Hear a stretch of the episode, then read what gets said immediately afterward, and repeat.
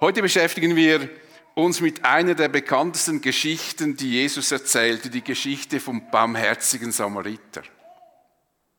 Oft begründen wir soziales Engagement der Christen mit dieser Erzählung.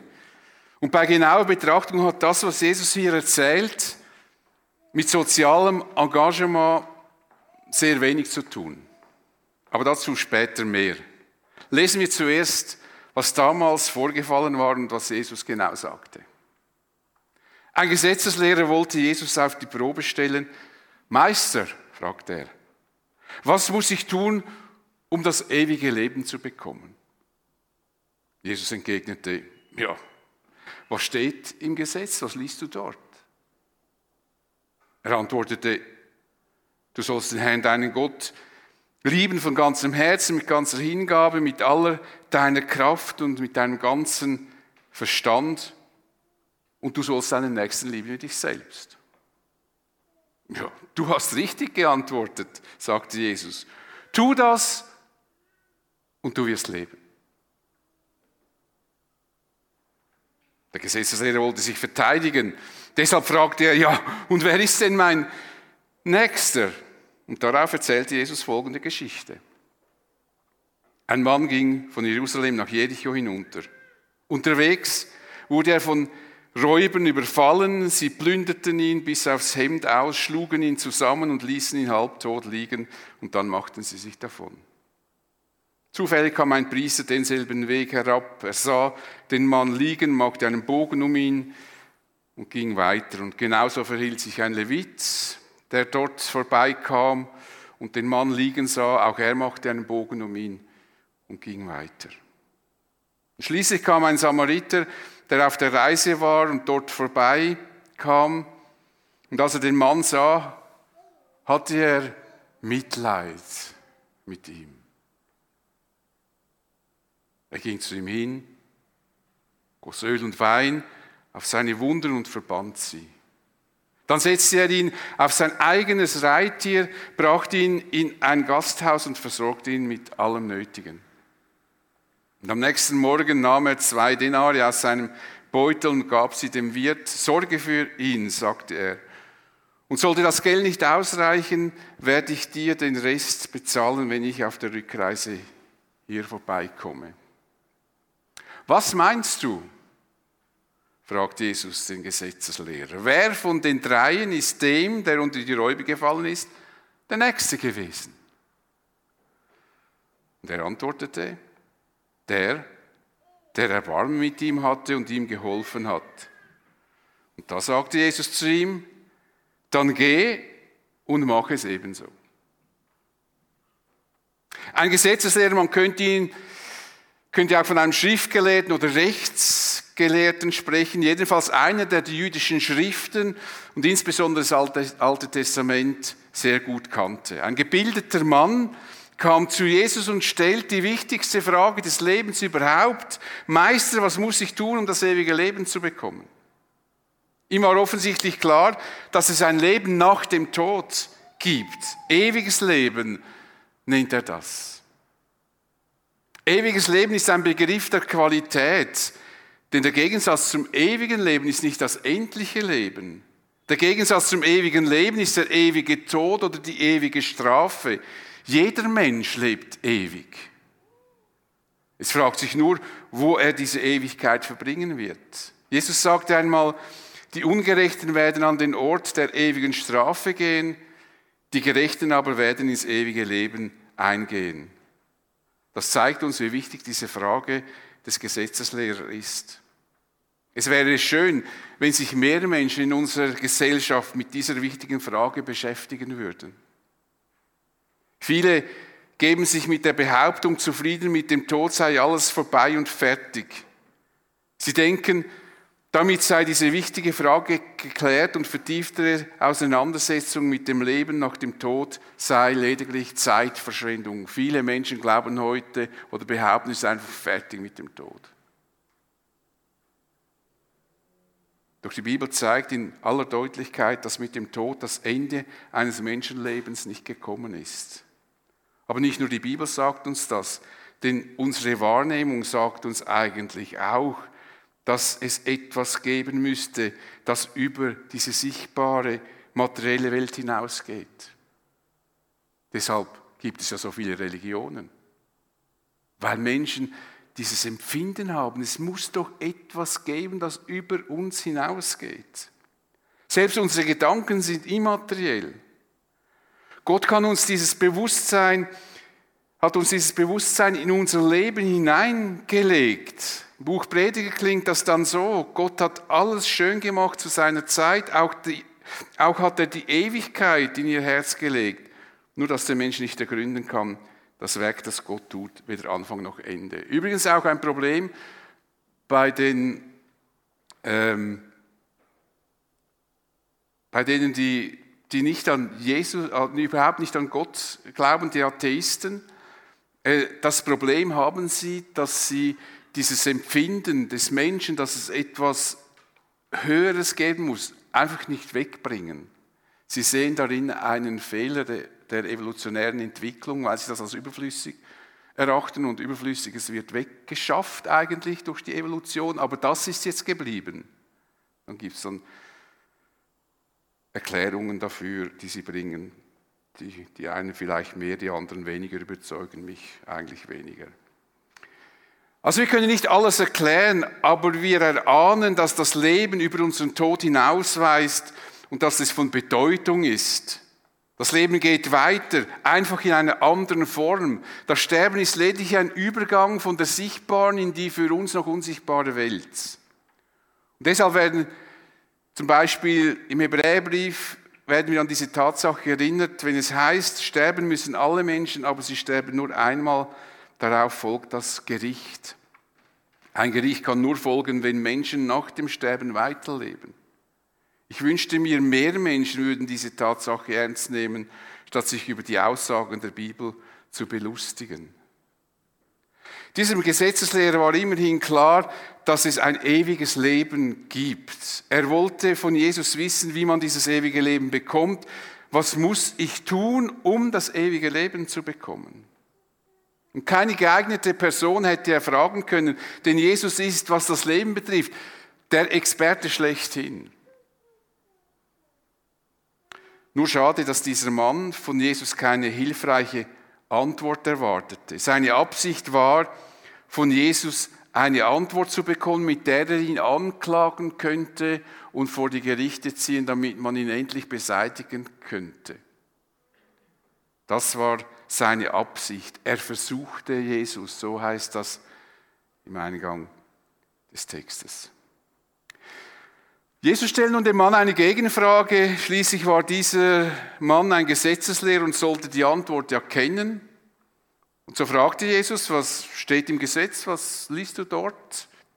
Und die Antwort dieses Mannes zeigt, dass er ein hervorragender Theologe ist. Denn er antwortete, du sollst den Herrn, deinen Gott lieben von ganzem Herzen, mit ganzer Hingabe, mit aller deiner Kraft, mit deinem ganzen Verstand und du sollst deinen Nächsten lieben wie dich selbst. Damit traf er den Kern der Sache, den Nagel auf den Kopf. Besser hätte er das nicht sagen können. Er behauptet nicht das, was wir vielleicht erwarten würden von einem Gesetzeslehrer, dass wir die zehn Gebote halten müssen und die Reinheitsgesetze des Mose beachten sollten, damit wir ewiges Leben bekommen. Nein, Ihm war offensichtlich klar, dass die Beziehung zu Gott und zu den Menschen ausschlaggebend für das ewige Leben ist. Und was er Jesus antwortet, steht auch nicht so zusammengefügt im Alten Testament, sondern es sind zwei Stellen, die er zusammengefügt hat. Die erste ist vielleicht bekannter aus den zehn Geboten und die zweite, der zweite Teil ist aus dem dritten Buch Mose. Im Grunde sagte dieser Mann, was Gott einmal durch den Propheten Hosea seinem Volk sagte, als sie sich von ihm abgewandt hatten, ich habe Lust an der Liebe und nicht am Opfer, an der Erkenntnis Gottes und nicht am Brandopfer. Gott will von uns Menschen geliebt werden. Die Liebe zu Gott ist Ausdruck des Glaubens nicht nur im Neuen Testament, sondern schon bereits im Alten Testament. Jedenfalls hatte dieser Gesetzeslehrer ganz hervorragend geantwortet und damit hat er Jesus gezeigt, wie gut er sich im jüdischen Glauben auskennt. Und Jesus anerkannte seine Antwort voll und ganz. du hast richtig geantwortet. Perfekt. Stimmt genau, was du gesagt hast. Gut gemacht. Aber so richtig konnte sich dieser Gesetzeslehrer über diese Zustimmung von Jesus nicht freuen, denn er wollte ihm ja eine Falle stellen und jetzt, wie soll er jetzt weitermachen? Was soll er jetzt noch fragen? Wie soll er jetzt Jesus eine Finte legen? Wie soll er jetzt noch, was soll er jetzt sagen, dass Jesus noch etwas sagt, an dem er ihn aufhängen könnte? Aber es blieb ihm kaum Zeit, darüber nachzudenken, denn Jesus fügte einen kleinen Satz hinzu, der diesen selbstsicheren Mann fundamental erschütterte. Tu das und du wirst leben.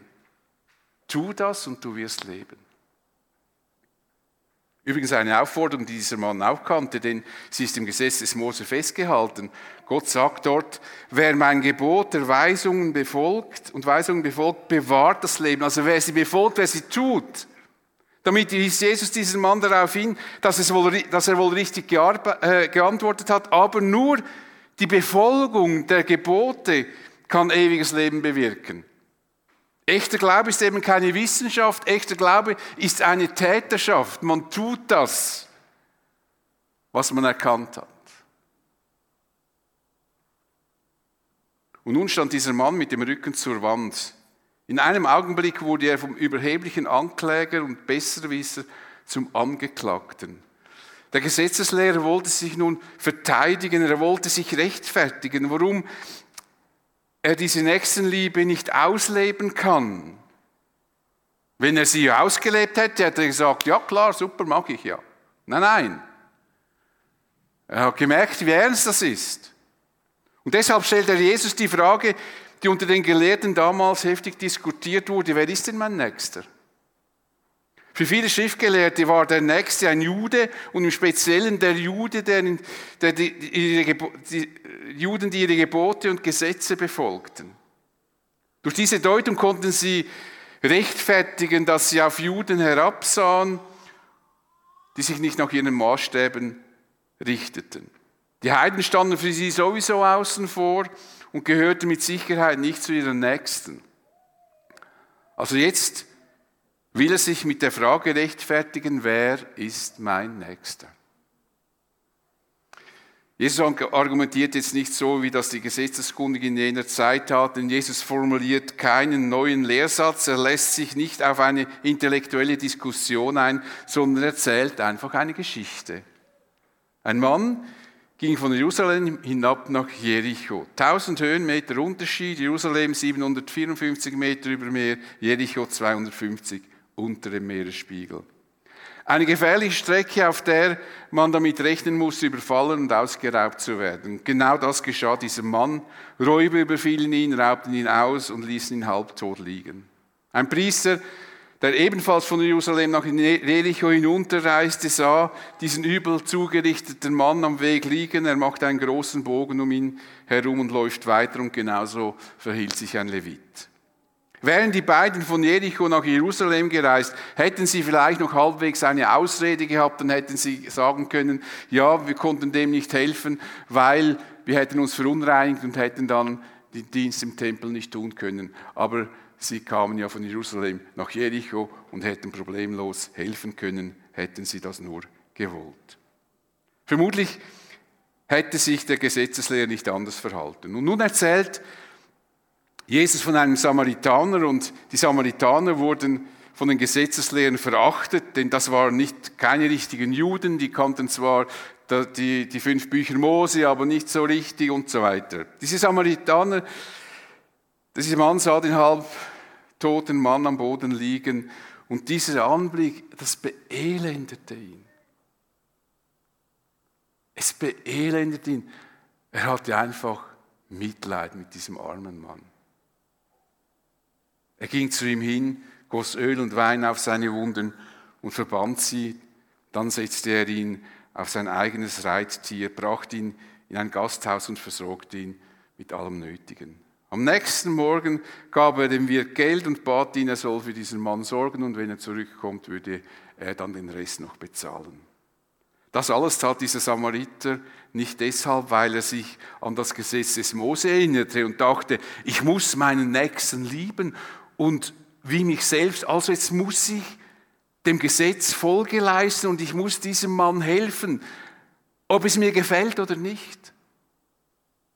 Nein, er tat es, weil ihm dieser arme, halbtote Mensch, der da lag, einfach Leid tat. Hatte einfach Mitleid. Nun fragt Jesus diesen hervorragenden Theologen, was meinst du, finde ich jetzt eigentlich die einfachste Frage, was meinst du, wer von den dreien ist dem, der unter die Räuber gefallen ist, der Nächste gewesen? Ich glaube, jeder von uns kann diese Antwort geben. Dieser Schriftgelehrte sagt, oder dieser Gesetzeslehrer, der, der Erbarmen mit ihm hat und ihm geholfen hat. Er hätte auch einfach sagen können, der Samariter. Aber ich glaube, das ist ihm schwer gefallen, dieses Wort nur schon auszusprechen. Damit entlarvte Jesus die Vorurteile und den Hass seines Herzens gegenüber diesen Samaritanern und er zeigt ihm damit, dass er offensichtlich nicht imstande ist, das Gebot der Nächstenliebe zu befolgen. So fordert ihn Jesus erneut auf, geh und mach es ebenso. Soweit, so gut. Nun müssen wir klären, ob Jesus die Frage des Gesetzeslehrers überhaupt beantwortet hat. Meister, was muss ich tun, um das ewige Leben zu bekommen? Lautet die Antwort, dass wir Gutes tun müssen, wenn wir ewiges Leben bekommen wollen? Müssen wir den armen und hilfsbedürftigen Menschen helfen, um in den Himmel zu kommen?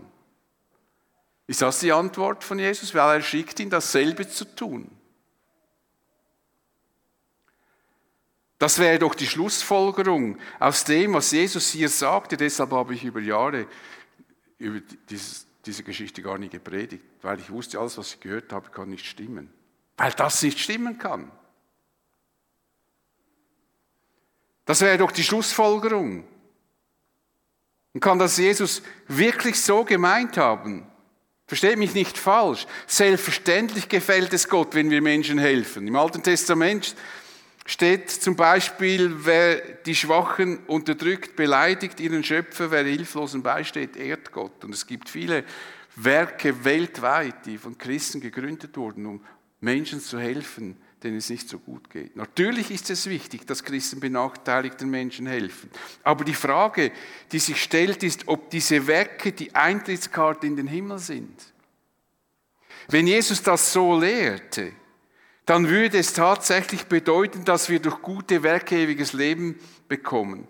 Das wäre aber die einzige Stelle in der Bibel, an der ein soziales Evangelium verkündigt würde. Wer Gutes tut, der kommt in den Himmel sozusagen. Damit hätte Jesus die Barmherzigkeit an unseren Mitmenschen mit dem ewigen Leben in Verbindung gebracht. Das Motto, je mehr ich helfe, je eher komme ich in den Himmel. Da merken wir, haben wir schon ein riesiges Problem. Wann ist es dann genug, dass es noch in den Himmel reicht? Wann habe ich genug geholfen, um in den Himmel zu kommen? Das kann Jesus nicht gemeint haben.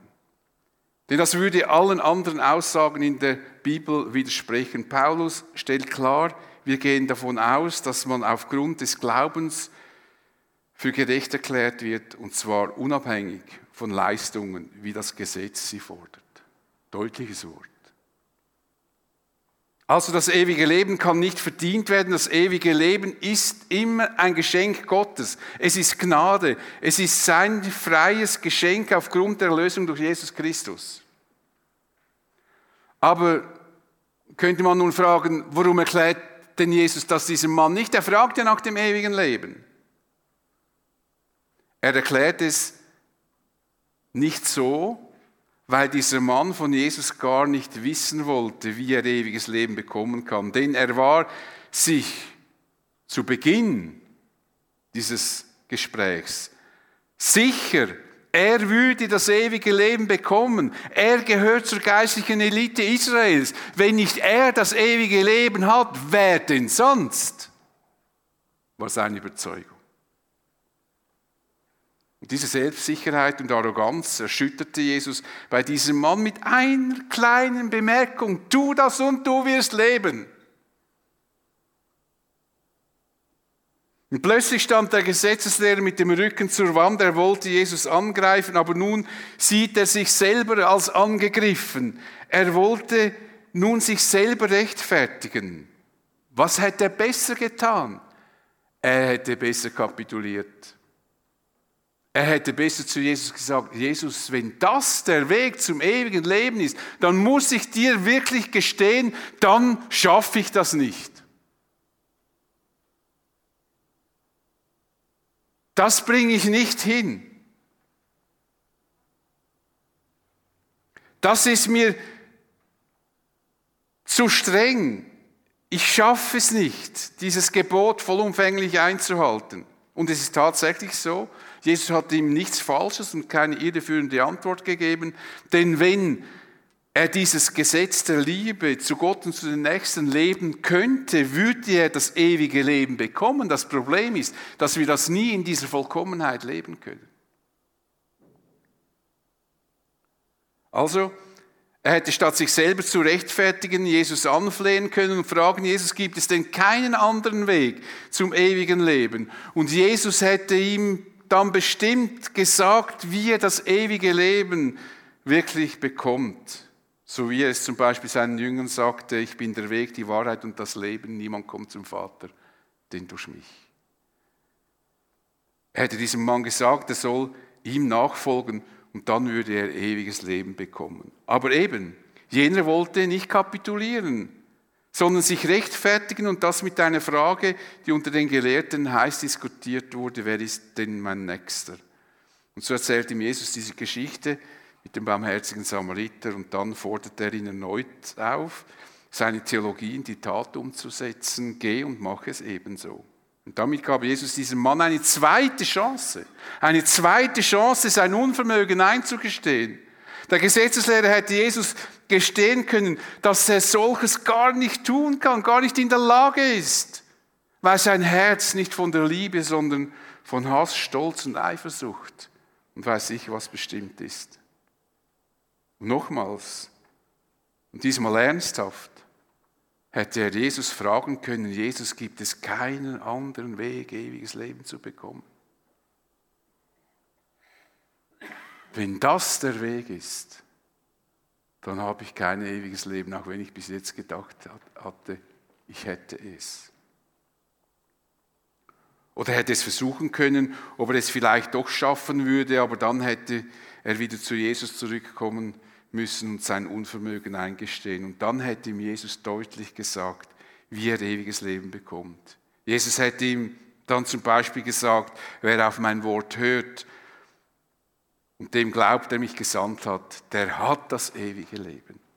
Auf ihn kommt keine Verurteilung mehr zu. Er hat den Schritt vom Tod ins Leben getan. Ich möchte nochmals betonen, dass das, was Jesus diesem Gesetzeslehrer sagte, richtig war. Wer diese Gebote halten kann, der bekommt das ewige Leben. Das Problem ist, dass kein Mensch in der Lage ist, diese Gebote vollkommen einzuhalten. Und deshalb ist jeder Mensch auf die Gnade und Barmherzigkeit Gottes angewiesen. Man könnte Jesus vorwerfen, warum er ihm das nicht gleich so sagte. Doch hätte Jesus diesem Mann direkt gesagt, er solle ihm nachfolgen. Er sei das ewige Leben, hätte dieser ihn sofort verklagt. Er hätte geschrien, seht, seht, jetzt haben wir ihn, er macht sich selbst zu Gott. Verurteilt ihn. Gottesläster, übrigens das Urteil, mit dem Gott, Jesus gekreuzigt wurde. Aber Jesus wollte die Perlen nicht vor die Säue werfen. Er sagt es ja so schön in der Bergpredigt. Gebt das Heilige nicht den Hunden, werft eure Perlen nicht vor die Schweine, sie könnten sonst eure Perlen zerstampfen und sich gegen euch selbst wenden und sie zerreißen. Und wenn Jesus ihm das so direkt gesagt hätte, glaub an mich und du wirst leben, dann hätte sich dieser Mann umgewandt und er hätte das alles zertrampelt. Und Jesus hat ihm eigentlich mehr geholfen indem er ihn zur Einsicht eigentlich führen wollte, dass er versteht, dass er Gnade braucht, das Erbarmen Gottes, um ewiges Leben zu bekommen. Jesus reagiert anders auf Menschen, die wirklich ehrlich suchen. Hätte dieser Mann von Jesus tatsächlich wissen wollen, wie man ewiges Leben bekommt, hätte Jesus ihn, ihm eine andere Antwort gegeben. So wie Nikodemus, der in der Nacht kam und sagte, Jesus, du guter Lehrer, hat nicht mal nach dem ewigen Leben gefragt. Und Jesus sagt ihm auf den Kopf zu, wenn du nicht von neuem geboren wirst, wirst du nicht in das Reich Gottes kommen. Da gar nicht nach dem gefragt zuerst. Aber das war ein Mann, der etwas wissen wollte von Jesus, der wollte ihn nicht zu Fall bringen. Da können wir von Jesus viel lernen. Wenn wir mit Menschen über den Glauben ins Gespräch kommen, ist es wichtig, dass wir erkennen, ob das Menschen sind, die ernsthaft nach Gott suchen und die Wahrheit erkennen und verstehen möchten, oder ob es Menschen sind, die einfach diskutieren wollen und uns und das Evangelium lächerlich machen. Ewiges Leben bekommt man nicht, indem man möglichst viele gute Werke vollbringt, obwohl gute Werke Gott außerordentlich gefallen. Aber ewiges Leben kann nicht verdient werden. Das ewige Leben ist und bleibt ein Geschenk Gottes.